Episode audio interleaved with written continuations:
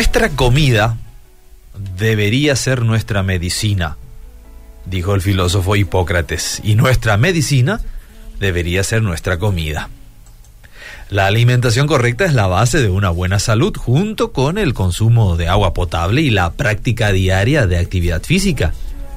Es la mejor manera de prevenir y controlar el sobrepeso, la obesidad y otras enfermedades como la diabetes y presión alta, entre otras.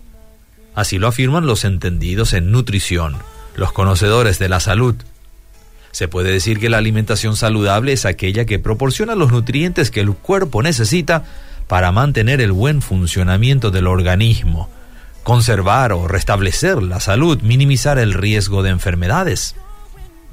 ¿Cuántos o cuánto somos capaces de invertir en la salud?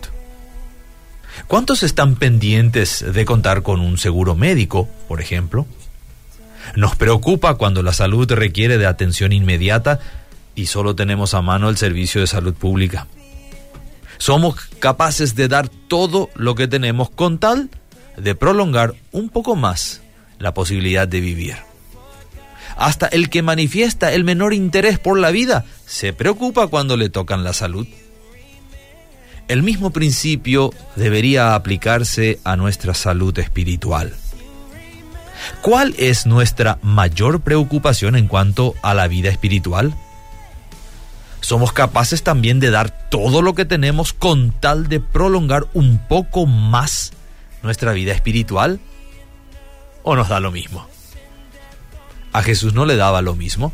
Él dijo, yo soy el pan de vida, hablando de nutrición.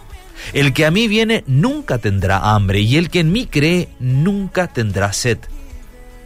Jesús consideraba vital la palabra de Dios como alimento espiritual. Es en su palabra donde podemos encontrar el alimento diario para nuestras almas. Pero también a su vez, es esa misma palabra la que también posibilita nuestro crecimiento espiritual. Es la mejor manera de combatir la atrofia espiritual. Al igual que el pan material, el pan espiritual es necesario en primer lugar, no podemos vivir sin él. También puede ser sencillo, pero nutritivo y debe formar parte, sin lugar a dudas, de nuestra dieta diaria. Puede ser usado en forma personal, como también comunitaria. ¿Cuánto podemos compartir con otros de lo que abunda en nosotros? La relación debería ser proporcional a lo que nuestro cuerpo físico exige. Es decir, al menos tres veces al día, y si se puede, inclusive en las meriendas. Albert Einstein dijo, un estómago vacío es un mal consejero. Lo mismo nosotros. ¿Qué consejos podríamos dar estando vacíos espiritualmente?